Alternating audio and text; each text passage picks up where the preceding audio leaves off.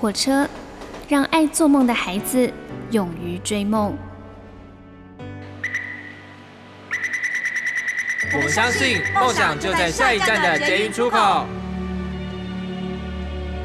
每一班列车都装载了许多人的故事，关于成长的，关于爱恋的，关于亲情的。欢迎搭乘张曼娟的幸福号列车，列车长张曼娟和您一同分享幸福的时刻。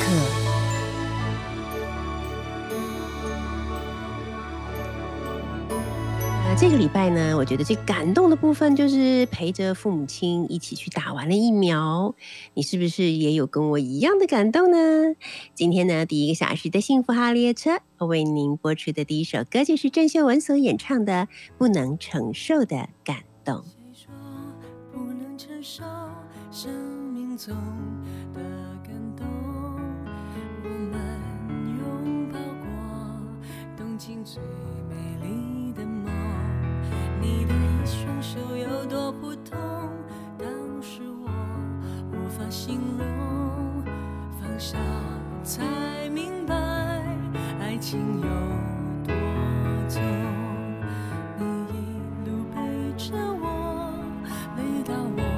学得懂，不够爱我的人，再美丽只是个梦。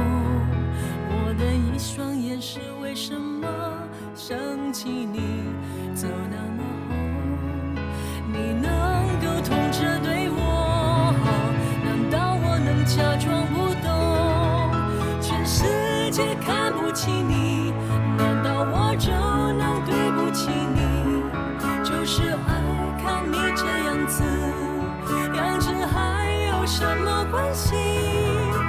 世界看不见你。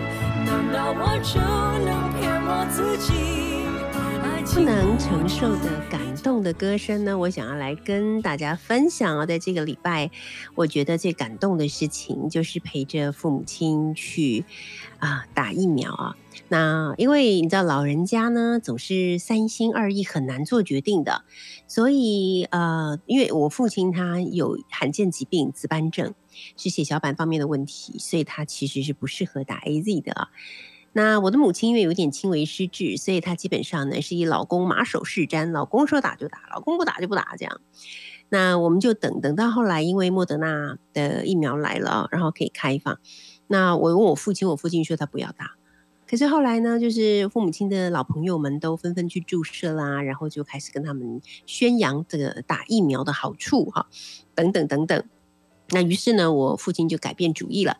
等他终于改变主意，跟我说：“好吧，那我们就去打疫苗吧。”那一个瞬间呢，其实网络上的预约已经停止了。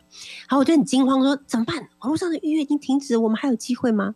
后来朋友就帮我们查一查，以后就告诉我说：“没有关系啊，呃，虽然说呢网络上已经停止，但是礼拜六、礼拜天的时间，你还是可以在。”那个呃打电话哈到区公所那边去预约，还是有机会的哦。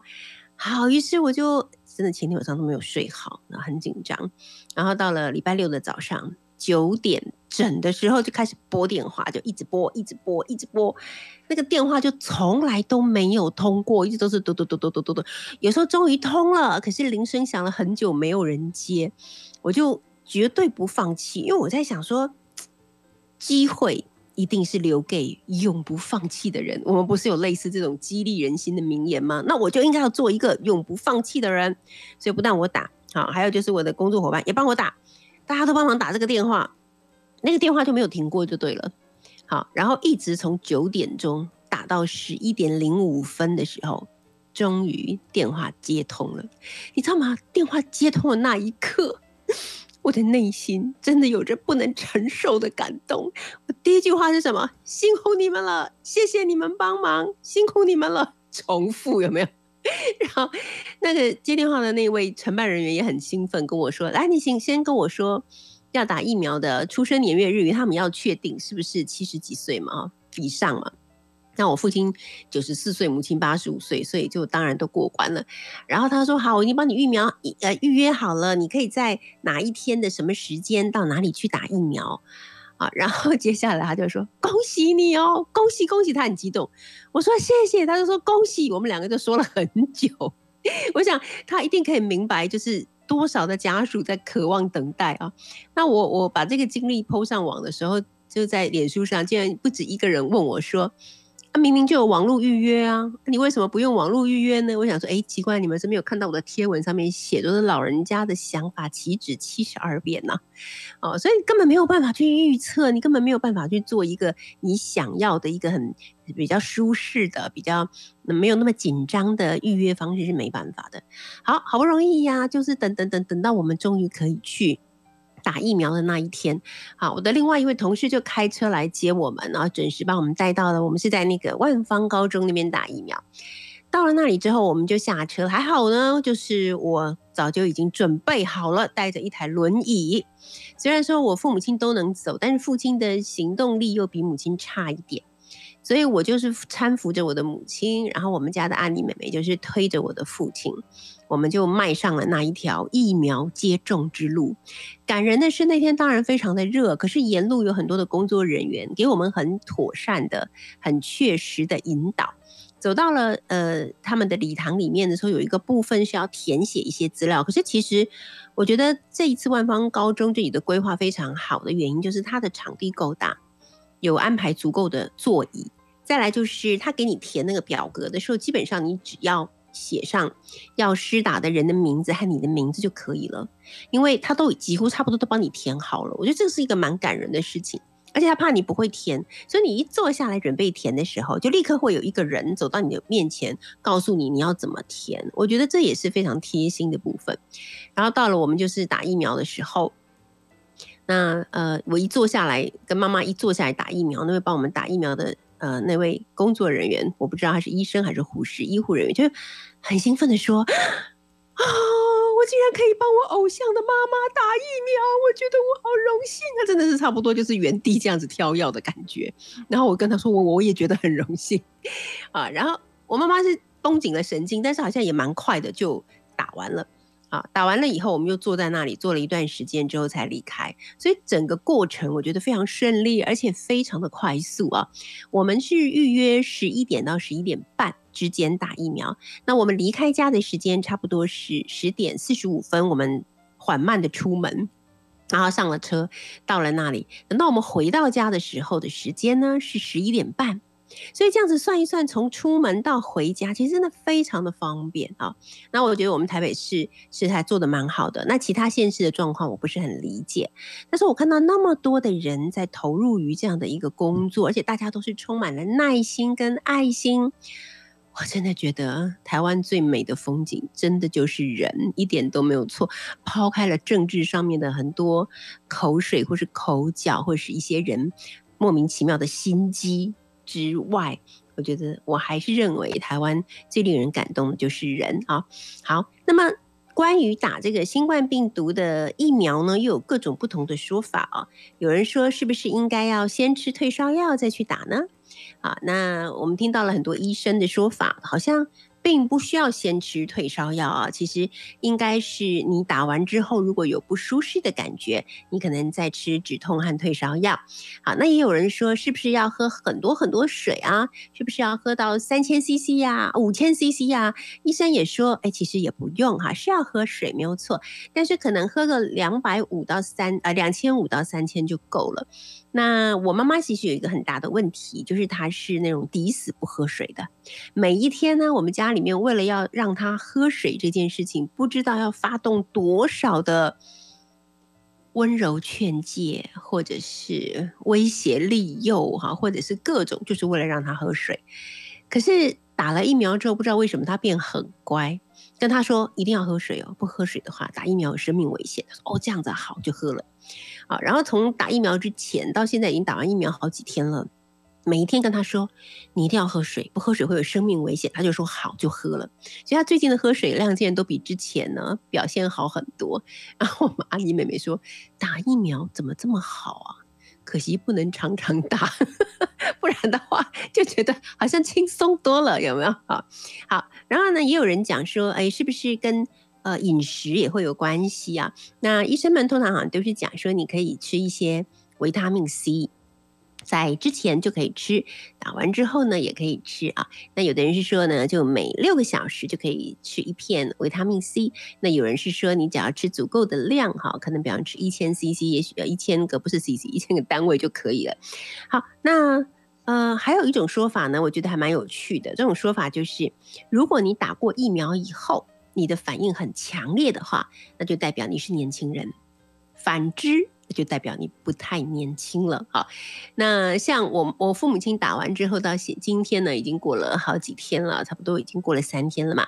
他们的状况呢，就是都我觉得啦，我觉得都还蛮 OK 的，只是手臂打针的地方啊，手臂有一点酸痛哈。但是除此之外呢，一切好像都没有什么太大的不舒服感觉。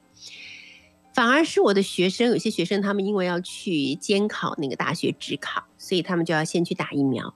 结果打完疫苗之后就发高烧，对，然后我我之前记得好像是不是我我的朋友心理师呃心理咨商师周木之老师，好像我记得他那时候说他去打，可能也是打 A Z，打完以后也是发发烧发的很高的样子，好恭喜他们都是年轻人，有没有？这样讲起来的话，我是不是应该希望自己打完疫苗以后可以发烧呢？就是表示我比较年轻，是不是？那到底为什么会这样子呢？哈？那不只是在台湾了，那国外也是啊。说因为年轻人的免疫系统是比较敏感的，而且抵抗力也比较强，所以当他接收到外来物的时候，就会出现过激的反应，会发动猛烈的攻击，所以身体上面的反应就会比较大。那至于老年人呢？老年人呢，就是对于外来物就是慢慢的打。好，慢慢的跟他对抗，所以反应就不会这么强。好，所以也是因此，有些年轻人他感染了新冠病毒之后会猝死的原因，可能也是跟过激的免疫风暴有关系。好，好，那接下来呢，我们就要来跟朋友们说一下，今天呢，好开心，我们再度的连线了我的。好朋友，我们的旅日畅销书作家张维忠哦，而且据说维忠在日本也已经打了第一剂的疫苗，不知道状况如何。我们先来听听这首歌，这是黄明志所演唱的《东京朋友》。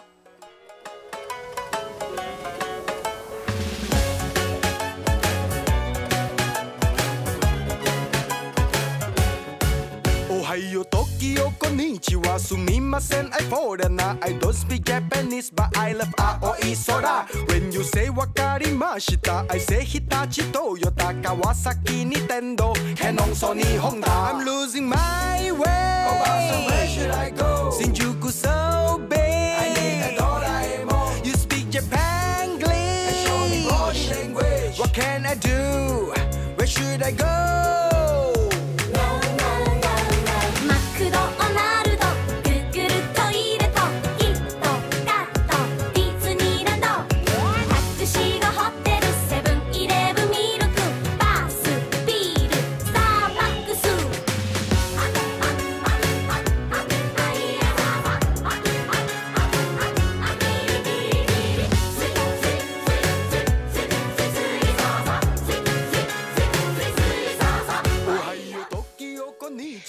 啊我觉得呢，自从啊，呃，广播好可以用 Google Meet 一一起来做以后呢，对我来说有得到了一个很大的好处。什么好处呢？就是我可以有机会啊，跟我远在日本的好友啊，畅销书作家哈，他写了像《日本一日远方》这本畅销书哈，还有《日本小镇时光》《东京小鹿乱撞》以及东京直送等等，而且也曾经得过金鼎奖。那我要介绍这位就是张维忠，维忠好。Hello，曼青老师好，我们又再见面，在不同的现场。您在你的家，大家可能听不出来，今天其实老师是在家，而不是在录音室。对呀，那我在维中的强力推荐之下，买了一支好麦克风，从此以后我就爱上了这一支麦克风。然后我的同事又帮我买了一个。在电台做节目的时候戴的耳机，所以我现在的感觉就觉得自己好像是在电台一样。非常谢谢维中的推荐。好，那你先跟我们说一下，你已经打了第一季了，对不对？对，我是在上个礼拜六啊，也就是一个星期之前打了第一季。那我们这边打的是辉瑞。哦，OK。对对对，那我打完第一季之后呢，就像刚刚老师说的哦，因为 A Z 跟这个辉瑞还有莫德纳。好像是相反过来的，就是那个副作用的症状哦。OK，所以呢，呃，A Z 好像第一季会稍微强一点，但是是像辉瑞啊或者莫德纳的话，好像第二季才会稍微强一点。所以我第一季的状况是打下去之后呢，嗯、基本上就是大概过了四个五个小时之后，到晚上的时候是傍晚四点半打的。啊，那到了睡前之后，就开始感受到了一种很奇妙的一种身体感受。什么样的奇妙？怎么听起来好像很好玩？奇妙的感受我是，觉得第一次还蛮好玩，但听听说嗯第二次就有点点痛苦了啊。真的哦。那第一次的话，我的状况是我突然间觉得我的身体开始微热啊，变成了一个微嗯热的山丘啊，包括我的肚子 肚子也会热啊，是因为肚子像山丘，所以微热的山丘。哦。好，那身体微热的状况之下，通常好像是发烧，对不对？但事实上呢，哎，那个跟发烧感觉很不一样，因为发烧你会觉得啊全身很不舒服，很酸痛。是，可是那个微那个微热呢，我知道三十七点三度左右，平常大概是三十六点五左右啊。嗯，那到了三十七点三度，你只会感觉到身体在发热，但是倒没有很倒没有不舒服的感觉。啊哦，唯一唯一有一点不舒服的是我的打针的那只左手背。嗯，啊、就大概是到了睡前呢，就举不过肩膀以上的哦，真的高度了大家都这样讲再往上，举就觉得啊很痛。酸痛可是啊，微妙的事情是，当你把手放下来的时候，就是毫无感觉，并不痛。对，这事情就是告诉你不要举手，对不对？Yeah 就垂着就好了。然后嗯呢，更神秘的一点就是说，我要到睡觉时间了啊，那一晚我失眠了，因为呢。啊，我通常是不太会失眠的一个人哦。对可是那一天晚上呢，我翻来覆去，就好像喝了大量的咖啡因哦，哇，非常的兴奋，是哦，脑筋动个不停，然后一直到了晚上大概半夜三四点左右才终于睡着。那后来我嗯问了我的住在附近的日本朋友，他找我一个星期打，我们聊起来的时候，他说他也是一样，哎呦，就是那天晚上好像是啊、喝了什么兴奋剂一样、哦，很嗨就对了。对，就睡不着。对，但是他就哦提醒我啊，因为呢，他就说第二季他已经打完第二季了。哦他说呢，第二季的话呢，反应可能就会更强烈一点，比方说可能嗯是啊啊发烧，可能就会真的会杀到发到三十八度都有可能。OK，对，所以我们要事嗯先准备好的就是第一个是退烧药啊，那你要对记住你是不是有可能会有过敏的症状啊，那你就要挑一些让你不会过敏的退烧药。那第二个的话，我已经准备好的就是啊，药妆店会卖那种像是可以敷额头的那种退退，嗯嗯嗯，退烧的对对那种，对，贴布吧之类的、贴布，，对，对，凉凉的那个我会准备好。然后呢，呃，我有些朋友是觉得，就是说喝水之外，也可以准备一些像是这种运动饮料啊。对，虽然我不知道到底这个解质，补充电解医学质证据到底有没有，但是我觉得有道理，好像发烧的时候都要喝这个，中暑的时候也要喝这个，对，对，所以我第二嗯。季是大概是在二十四号左右应该会达到，到时候再来看看。这么快吗？才隔两个啊对因为多礼拜 A 啊 Z 的话比较久，啊，但是莫德纳跟这个辉瑞的话呢，嗯是大概三个礼拜、四个礼拜就可以打第二剂了。哦，原来是这样子对对对 OK，了解疫苗的状况。你知道台湾很多人还在等 BNT 嘛，就是在等辉瑞嘛。所以我听到你的打辉瑞的，觉得蛮好的，因为我听到的在台湾打 AZ 跟打那个莫德纳的人，他们打嗯完之后的反应都是觉得很疲倦。像我妈就是啊，她早上打完，她回中午吃了午饭之后，她就睡。她平常是睡午觉一个半小时，就她那天睡了三个小时。她说：“哇，怎么睡得这么舒服啊？”可是起来没有多久之后，她说：“我还想嗯睡。所以是会很想睡觉、欸。哎，哦，所以在嗯每一个人身上啊，体质可能反应不一样。但是我真的听到比较多的是，以四十代、四十岁世代、三十岁世代到四十岁世代的反应，大概就是第二季的反应会比较强烈一点，哦而且女生的反应会更强一些。真的哈、对，嗯，了解。好的，讲完了我们个人小事，我们来谈谈国家大事。什么国家大事呢？那就是除了日本持续送给我们 AZ 之外呢，是就是日本的东京奥运，真的真的要举行了。真的要举行了，大家都不敢嗯相信，连我家的路口都不敢相信。为什么呢？是 因为离离这个开幕式不到两个礼拜的时间，对不对？对，我家的路口呢，在前两天才开始施工，你不觉得 它已经延期了一年了？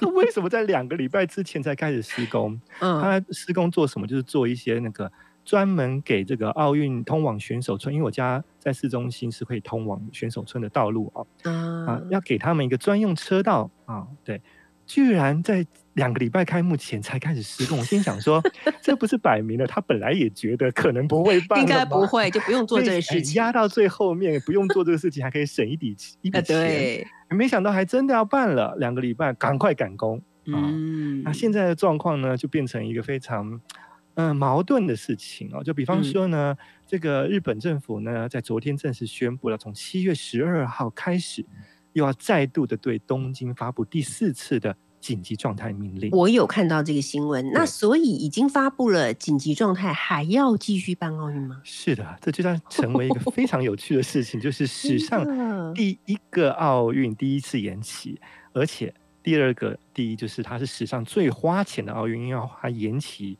就花了更多的钱。那第三嗯个都是在一个城市紧急状态的命令之下，它还是要举办奥运。所以呢，对日本国民来说，这是一个非常不可思议的事情哦，就是明明你已经感受到了东京有非常危险的这个新冠疫情的感染状况，而且也知道开放这个外国选手啊，或者是奥运相关者进来，有更多的感染的风险。那你发布了这个紧急状态命令，要国民大家遵守哦。可是你却举办了一个让这个人呃完全会失去社交距离的一个大型的盛会，所以大家都觉得这个到底怎么回事啊？对，真是充满了矛盾呢。那可是我有看到一个说法说，是呃，本来呢是不让外国旅客来参观奥运的活动，对，对但是可以让日本的本国人参加。可是如果一嗯旦是发布了这个紧急状态的命令之后，是不是连本国人都没有办法参加了呢？对，没错。呃，就在昨天晚上呢，终于正式宣布了哦。因为我觉得嗯好像世界各国每个政府都一样，都是朝令夕改，改来 改去的，日本也不例外。他们嗯呢，在呃六月底的时候还非常坚持啊，要开放这个一万人的观众入场开幕式啊。但后来发现，就是发布紧急状态命令，然后感染人数越来越多的时候，他们昨天晚上终于正式宣布了在，啊首都圈啊，包括就是东京都在内的啊啊，他们禁止就是观众入场，完全是无观众的嗯赛事。哇，哦可是是不是之前好像北海道那边也会有一些赛事，对不对？对，所以呢，离开东京啊、千叶埼玉跟神奈川之后的其他的场地啊，对，如果举办奥运的话，还是会开放观众入场，只不过可能会减少哦人数。对，那因为为什么会这样呢？是因为现在呃，比方说去啊、昨天为止了，日本还有两千多人的感染确诊病例，那嗯，东京首都圈其实占了一千人左右了，所以其实好多哦，它限制的就是首都圈的部分。嗯，所以嗯。首都可能是因为真的人很多、很拥挤，所以是特别难，都是做到清零，或者是让呃染疫人数下降，真的非常的困难。所以我们在这边呢，也呼吁台北市以外地区的人，请不要再说我们台北人害你们害的有多惨，其实我们自己都好辛苦，我们谁想要生活在这样的环境里面呢？可是我们也是别无选择，对不对？好，今天呢，我们连线到的呢是我们的旅日畅销书作家张维忠，我的好朋友啊。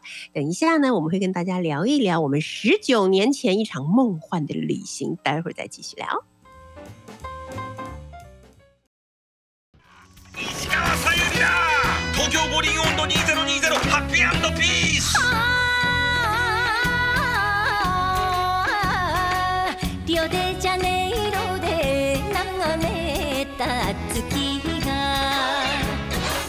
今日は都の空照らす4年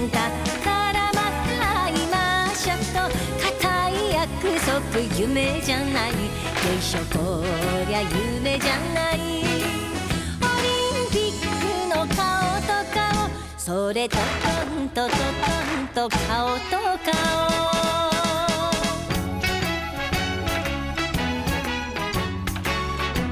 How to dance Tokyo Gorin Ondo 2020.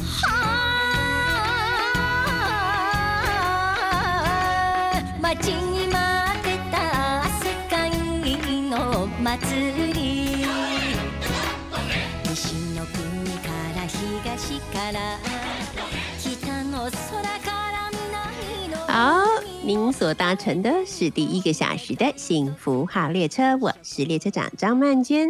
今天呢，我们邀请到的是旅日畅销书作家张维忠。那呃，维忠，你刚刚听到这一首歌，你知道是哪一首吗？哎、我真的不知道哎、我给你宣布一下？它是二零二零年东京奥运的主题曲，叫做《东京五轮音头》，这 是谁说的？假的，这是电台自己说的吗？真家它这珍是主题。曲，他写二零二零东京奥运主题曲啊！你竟然不熟悉，这么荒谬啊？啊？你觉得歌很好笑吗？我觉得太逗趣了吧？太逗趣。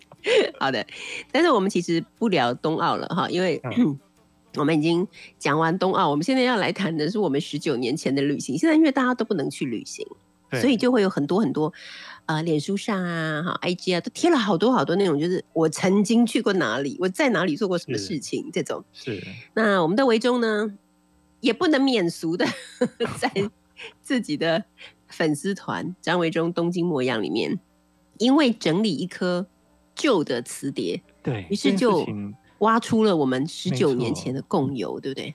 我那个硬碟是我二零零八年离开台湾的时候哦，嗯，就是因为能带的东西很少，所以呢，对，啊、就把啊、当时在台北的电脑啊存了一些东西进来哦。嗯，那也不知道为什么，反正就是挑了一些照片的相簿，就其中就是一个我们去了西班牙，二零二零零二一是不是？如果是十九年的话，就是二零零二啊，对是不是？对对，哎，二零零一，零一吗？对对对零一的话就二十年啦。哦，真的吗？对呀、你为什么比我好一直说十九年？十九年时间，二零零二，二零零二嘛，是不是？对对对啊我觉得好荣幸哦！你知道那种感觉很像什么？就是当一个城市要毁灭的时候，最后被存在一个时空胶囊里面的，嗯就是我们一起去玩的那个十九年前的回忆。对，然后我看了这个旧相片，我就觉得哇，真的很不可思议耶！就里头我们每一个人的造型啊，尤其是我啊，因为我这个系列，我后来就是在脸书上说叫金毛怪系列，因为那时候染了一头金发对，那时候好像那年代那个男生，那个年龄的男生啊，大概二十五岁、二十六岁左右，都习惯染金色，一头金发。觉得很潮啊，就是那时候觉得很。潮啦，现在看真的，是觉得很怂啊。人不痴狂枉少年，总是会有这样的一个时候。而且你那时看那时候照片，你一定在想说：天哪，我那时候怎么那么胖？其实是你现在太瘦了。你说，你说我那个时候我自己这么胖，是不是？就是你应该会觉得那时候的自己怎么那么胖我？那时候确实胖啊。我跟你讲，我那个时候绝对比现在多个五六公斤了。那是因为你现在真的好瘦哦，不过现在比啊又比之前好一点了啦。好，现在正常，好正常。对，然后呢，看到嗯照片当中的曼娟老师，是你知道我最大的感触就是说，天哪！我原来有照片中这个曼娟老师照片，中这个女人，现在比较我还比她老了，对你已经追赶过了我的年纪，那种感觉好奇妙，你知道吗？就是嗯。我们当初，比方说一起去西班牙旅行，然后一直叫你老师、老师、老师，嗯。在我心目当中就是一个老的不是。师，就是呢，你是比我年龄稍长的。不是稍长是长辈。好，嗯，那可是看这个照片的时候，就想说，哇，我已经超过了当时你四十岁左右这个年纪。对啊哦，。可是我四十岁的时候我在干嘛呀？哎，你怎么这样讲？你干了很多事啊。哦，拜托，哦你四十岁的时候，你真的是，呃，就已经风生水起，很有成就。但我的四十岁，我想说，哇，我是虽然我现在已经要准备已经四十四岁了，我到底嗯做了一些哪些事情？然后就觉得哇，这个感慨很深。你不但出了很多书，你还得了一个我一辈子不会得到的奖，不要再讲那个奖。好了，我们赶快来讲那时候的旅行。好，其实那时候的旅行，我现在想想，我觉得非常神奇，因为那个年代是没有脸书的年代，别说没点数，我们还没有手机呢还。没有手机的年代，那你怎么去搜寻这些旅游的资讯呢？你怎么去定？我记得你我们还没有出发，你就已经订好了很多的车票、火车票哈，然后机票当然就是我们请旅行社的朋友 Teresa 帮忙嘛。但是其他的其实都是差不多都是你，我记得都是你去订的旅馆啊，还有我们的规划的路程啊，等等等等。对你那时候都是怎么订的？我现在想起来都觉得不可思议啊！我自己都觉得不可思议，因为嗯呢，在这个那时候连网络都还不太啊 OK 啊，网络可以了，有啦，有 email，我记得你那时候很多都是用 email，对不对？手机可以随时收发，嗯，email 这样子，一定要回到电脑家里头才可以收发。对啊，所以呢，那时候订这些旅馆什么的，嗯、而且那个时候没有这种社群网站不发达啊，所以我们很难很难够在这个网络上面找到我们要的旅游资料。所以其实那时候真的都还是靠这个呃旅游书。那台嗯湾在年代呢，十九年前旅游书不像现在这么的盛行。所以呢，就是少部分是看台湾的旅游书，但是大部分其实是看英文的原文书。对，我记得是这样子。差点忘了自己曾经是英文系这件事情啊！那时候你现在是身兼中英日三文我，现在英文完全不行了，这可以另外开一集再讲。好好好总而，言之呢，我那个年代呢，我英文还很行，所以看了嗯很多英文的这个导游书，就收集资料，然后呢，用这个当书，这个网络还不是很发达、很慢的网速呢，去联络定好了哦。但是我觉得比较有趣的是，呃，我们到了现场，对不对？其实嗯你知道，我们现在已经太依赖手机上的这个 Google Map 啊，三 G 定位。我们找路，我们如果没有 Google Map，我们甚至找不到我们要去的地方啊，在旅游的时候。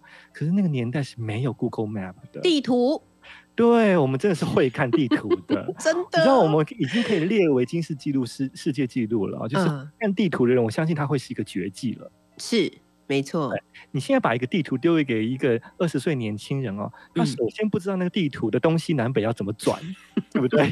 对，你如果没有把你自己所在的位置东西南北先定位好，那个地图摊开了，你根本不知道往哪。没有用，对，所以我觉得那个时候，我现在回想起来看这些照片，我真觉得哇，我觉得我那时候比我现在聪明。你那时候真的超强的啊！因为我记得，我记得我所印象中的事情就是那时候我没办法，因为我的英文很烂嘛。然后我们的另外一个旅伴也是大家都很熟悉的孙子平，子平好像也在忙着什么事情，写论文或是什么，我也不太记得了。啊所以大部分都是你，都是你要负责这一切，而且本来是你们两个的旅行啊。如果我没有记错的话，就是我这个阿尚就是硬要插一脚，说我也要去，我也要去。我觉得我好感谢当时的自己，不管怎么样都硬要赖着你们要一起去。我觉得真的，如果我嗯错过的话，我真是太遗憾了，还好你有来啊，要不然怎嗯么留下那么多照片？真的。然后我一年当中还有更多照片是不能公开的。我觉得很紧张，因为维忠这是我的好朋友，只要是你贴出来的我的照片，都贴的蛮美的，获得很多的赞美跟肯定。但是我心里想，那可是我们维中千挑万选，带着佛心贴出来的照片、没有欸没有没有，而且那个时候没有修图软体啊，那个时候那时候对啊，因为没有手机，没有修图软体，所以其实就是我们最真实的样子，对不对？对对对，嗯，好嗯，我们现在就来讲讲我们的第一站是去到了西班牙，我们那是两颗牙齿的旅行，就是去了西班牙跟葡萄牙。我们第一站呢，我们还有去哪里？我们还要去阿姆斯特丹呢。就是荷兰嘛，对不对？我们是转机个，三个地方，对。转机对不对？等于在那里转了一下机，然后回来台湾，对不对？我们我们有停在阿姆斯特丹啊，我们停了四天三夜哦。哦，我们有停到四天三夜，是不是？哎，我念一下当初的行程表吧。，好啊，你念一下，念一下。我跟你讲，我电脑里头还有当初的行程表。好厉害，我们八月三十号，二零零二年八月三十号，嗯，台北十九点十五分搭乘荷兰航空班机起飞。是是，然后我们首先呢，八月三十一号抵达马德里之后，待了四天三夜。嗯然后在九月三号的时候呢，从马德里搭乘这个 A V 一列车前往南部的一个大城，叫做塞维亚，塞维亚，嗯，很喜欢那个地方。卡门的故乡，对，在那边待了三天两夜之后呢，嗯又回到马德里，在九月五号啊，哎啊，待了一个晚上吗？哎，不是，好像当天就搭了这个过夜的列车，对，前往里斯毕尔本。包哦，里斯本吗？里斯本，葡萄牙，我们先去了葡萄牙，里斯本去。葡萄牙，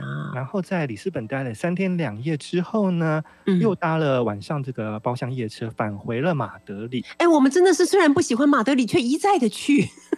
因为我们从这个马德里转来转去的啊。对对对。然后呢，我们在马德里待了两天一夜，嗯啊，没有没有，逛到下午哦，逛到下午，下午呢就呃晚啊准备要搭这个飞机要去毕尔包，然后就发生了不是飞机哦，是不是？应该是火车吧？啊？火车火车对火车嘛。然后后我们就遇到什么事，不用等一下说，现在就说。好，我们就是一整个玩到太松了，太开心了，然后觉得我们有很多的时间，我们就在马德里东晃西晃，晃来晃去，玩的很开心。然后突然不知道是谁，仿佛从梦中醒来，说：“哎，我们的火车是几点？”比方说三点半，那为什么三点了我们还在这里晃？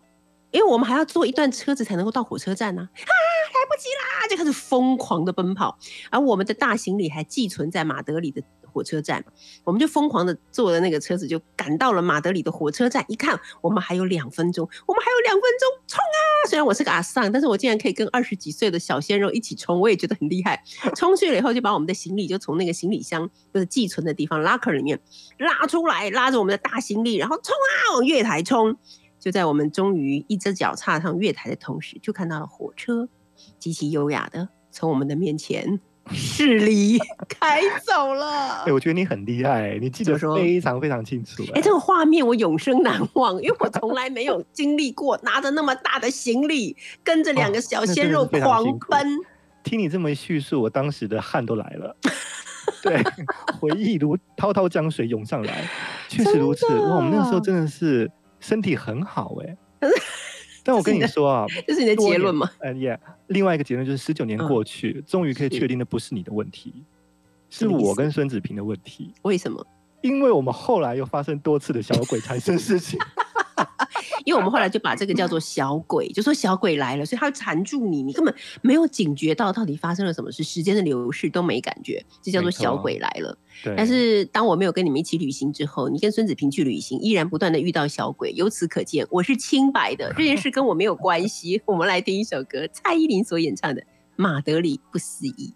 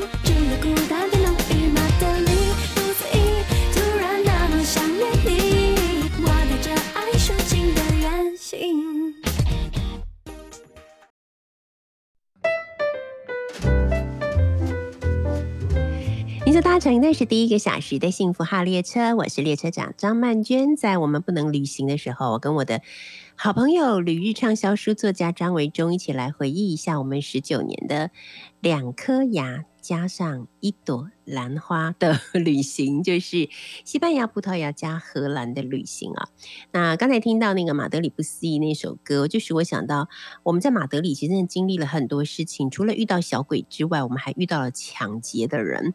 那我有朋友看到我跟维中的十九年前的照片，问我说：“诶，你怎么会背那种很看起来很很像背包客会背的那种双肩背包？”我说：“因为我们那时候去旅行的时候，就一直有人警告我们说那里的。”抢劫案很多，所以呢，你一定要把东西、你的行李、随身行李一定要随身带着。然后看到一群人围拢过来的时候，你就要特别的小心。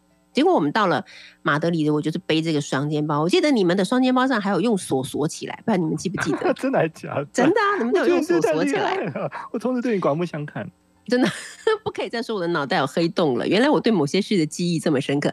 你有没有发现，我对于有画面的东西，我都记得很清楚。果然是有画面我就记得。好，然后呢，维中就在马德里的，好像是第我们到马德里的第一个晚上还是第二个晚上，果然就差一点遇对抢。你还记得这件事情吗？我记得，我记得，因为大家都已经预言好几次，预演好几次，就是说很容易碰上，而且连他们的招数哦都有写得一清二楚，说的一清二楚。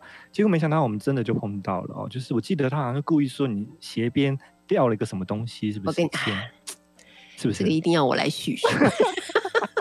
我们当时就会很愉快的跟着很多很多的，也许也都是旅客或者是当地人，就走在马德里的街头。那时候天还没有完全黑哦，旁边有很多小摊子，我们在那里看呢，很开心。突然前面就来了一群，那一群人看起来有点像类似吉普赛人之类的，一群年年轻的男女，然后他们就朝我们这边大声呼啸的走过来，然后突然有一个男人就把他的手张开来，然后就撒了一把小钱币。对然后钱币就滚到维中的脚前，然后那个人呢就说啊，人家去捡钱，然后其他的人就蜂拥而上对，对对，就把维中包围住了。然后但是我们那个时候已经预演很几次可能会这种情况发生，所以其实虽然就是说发生，但是有一种就是，哎，还没想到真的来，而且招数都真的发一样。生了，所以我记得我那时候就很大声的叫，对不对？对，那是我今生听过维中发出最大声的惊天的叫。就叫哦，然后叫到就是旁边所有的人大家都在看，然后他们就有点吓到，他们可能真的，我觉得他们是吓到，然后就赶快就走了，所以就没有得逞大。家都跟我们讲说，就是如果他们包围住你，就用这种招数的时候，你唯一要做的事情就是大叫。真的哎，因为那些偷东西的人，他其实都没有什么高超的技巧，嗯他们也是抱着一种就是能偷到就偷到，偷不到就赶快走了，去下一个目标。对对，所以呢，大声一叫之后，他们真的就会散掉了。对对，对，就是我们。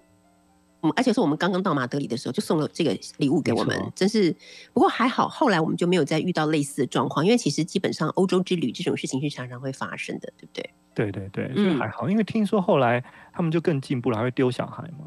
丢小孩，你听过吗？我听过丢小孩小孩，对不，对？就是抱着对小孩往你身上丢，你能不接吗？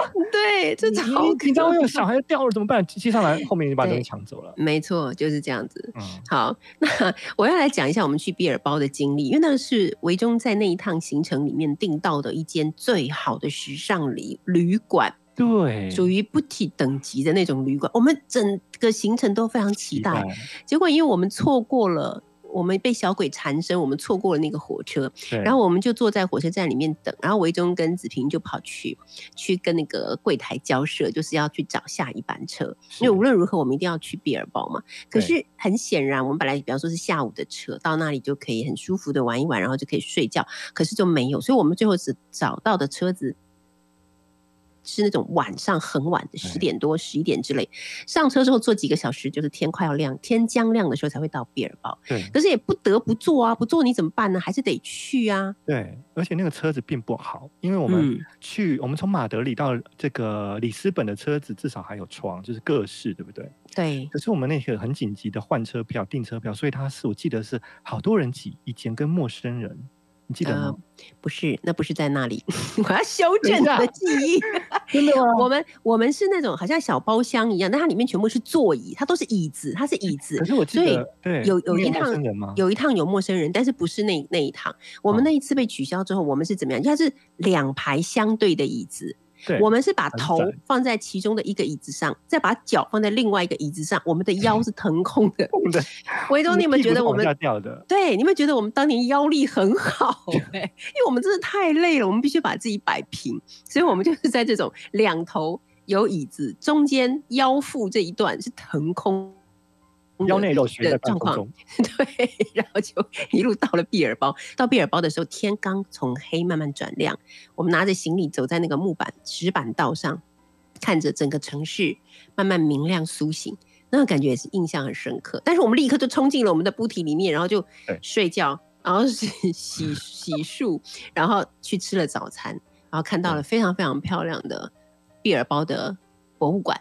没错。哪一个？博物馆啊？毕尔包那古根汉博物馆，古根汉对啊，好久还记超美得这一 点。真的超美的。我觉得也就是因为错过了那个车，呃，就是前一天晚上车子，所以才才有可能在清晨时刻嗯看到，就是老师刚刚形容那一段很漂亮的古那个毕尔包的清晨。没错，对啊。那你还有什么印象深刻的事呢？另外，我们刚刚有提到说，我们其实不止错过那个呃 火车嘛，我们还错过了飞机啊。对啊就是我们从这个巴塞隆纳要嗯飞往阿姆斯特丹的时候，其实也就是再度被小鬼缠身。嗯，那不知道发生什么事情了啊，历史不可考。总而言之呢，就是没搭上那个飞机。对。对，然后就怎么办呢？没搭上飞机，结果那个柜台的小姐就跟我说，看过我们三个人的那个机票跟证件以后，她就跟我说，你可以走，你下一班飞机就可以走了，但是他们明天对他们明天早上才能走。我就说 Why? What happened? No！突然间你的英文变好，对不对？这就是商务舱跟经济舱的差别了。对呀、我就崩溃，绝对不行！我一个人怎么走啊？有没有？我嗯怎么去到那个可怕、可怕的地方？而且呢，我真的想不透哎，同一班飞机，我们是可能是改了时间，所以下一班飞机经济舱的位置应该不够吧？好像通常都是这样子的。对啊，好，所以我我想一想，我现在突然这么多年以后重新回想起来，觉得我们那段旅程还真是挺坎坷的。我还爆发了一件大坎坷的事情，被我视为这整趟旅途之中的最坎坷。你知道是什么事吗？嗯对，就是我在我很开心的一路刷刷刷。买买买买买买刷刷刷！有一天，当我刷刷刷，对不对？刷的很开心的时候，突然之间告诉我说你的卡没办法被接受。我想说一定是这一家店有问题，于是我就决定再换另外一家店。他依然告诉我说很抱歉，你的卡没有办法刷。我就这样换了三家之后，我就崩溃了，我就打回台湾来，因为本来我那张卡是额度很高的。所以我就认为我，而且我那时候都只有办一张卡，我觉得我带着他去就没有问题。结果后来竟然没有办法刷卡，我真的整个大崩溃哎！我记得我就在那个那是哪里？好像是巴塞隆纳吧的街头。崩溃的对那个小姐讲说：“ 我我只办了你们家这一张卡，我现在人在欧洲，我还要付旅馆钱、机票钱，你帮我停了，我要怎么办？” 啊，那时候没有 iPhone 录起来，真的太可惜了。真的啊，我真的是唱作俱佳哎，你知道吗？然后那个小姐也很抖，说：“那那那怎么办？你现在人在哪里？不然我们想办法给你快递一张。”我还继续发笑，我说：“你有没有想过，如果我今天带着老人带着小孩，你真的脑补想很多哎。真的啊、一个人流落在欧洲的街头，我连旅馆都没办法住，你说怎么办？” 吓非常。非常疯狂。那这件事情给我的影响就是，我回台湾之后立刻多办了三张卡。他后来没有帮你恢复卡，是不是？后来好像我回到台湾之后才恢复，但是那一段时间呢，我主要就是依靠孙子平大户。你是不是还写了一篇文章嘛？对，结果你写一篇文章在你的专栏上，银行来跟你道歉。可是我真的觉得这个很过分啊！你不觉得这是很危险吗？对呀、啊，我们在巴塞罗那那样一个购物圣地当中，对呀、买了这么多东西，还要继续的围绕我们的行程。还好有孙子平，孙子平有一张卡的额度还蛮高的，他就跟我说：“老师，你不要担心，你想买什么你就刷我的卡。”我还跟他说：“可是子平，我不靠男人很多年了，我现在不习惯，我不习惯，我不习惯男人帮我刷卡。” 对，要从那以后就还要演这一段就对。对啊，演这一段 我很爱演，然后到现在为止这么多年了都没有再没有第二个男人为我刷过卡了。嗯，对，这就是我们的就是我们的两颗牙齿加一朵兰花的旅行。就如今过了十九年，对回想起来，觉得因为每一件事情都是自己亲力亲为的，对，就是包括订什么火车票啊、机票啊、什么旅馆啊、行程，所以现在回想起来，会觉得每个印象都很深刻。可是有些但我觉得你的印象比我深刻更多。我真的想要请科学家来解析一下你的脑，哎，就是维中以前啊每次都笑我，都说我脑袋里面有黑洞。你发现我我十年来从来没有人笑过你了吗？我发现了耶，我已经变成当年的你了。真的，你现在开始尊敬我了，对不对？对我发现我真的就是对很多画面感印象非常的深刻，所以我嗯才能够成为一个作家嘛。要怎么赶快自己褒奖自己一下？对，所以这些事情我都记得很清楚，而且我觉得最深刻的就是，因为所有的一切都是自己来的，所以你会对这一趟旅行里面所有发生过的事情，对都觉得它很有意义。我觉得这是很奇妙的一种感觉，觉得它是有意义的。对啊，因为很很艰辛的过程哦，那时候旅行真的不像现在这么方便嘛哦，那所以就是说每一个很刻苦耐劳的过程，虽然在当时都很这个崩溃，可是现在回想起来真的是蛮有趣的，而且在现在完全无法出国旅行的这个现在，都觉得即使嗯。是这样过去十九年前曾经经历过那样的这些苦难也好，都觉得可以出发，就是一个祖上积德了吧？没错，我们一起期待疫情可以早日过去，我们再从四面八方一起出发去自己想去的地方。今天非常谢谢维忠谢谢跟我们连线，谢谢，期待我们很快就可以见面喽。OK，好的，我们现在来听到的是莫文蔚所演唱的《头号粉丝》。休息一下，第二个小时的幸福号列车，我们一会儿见喽。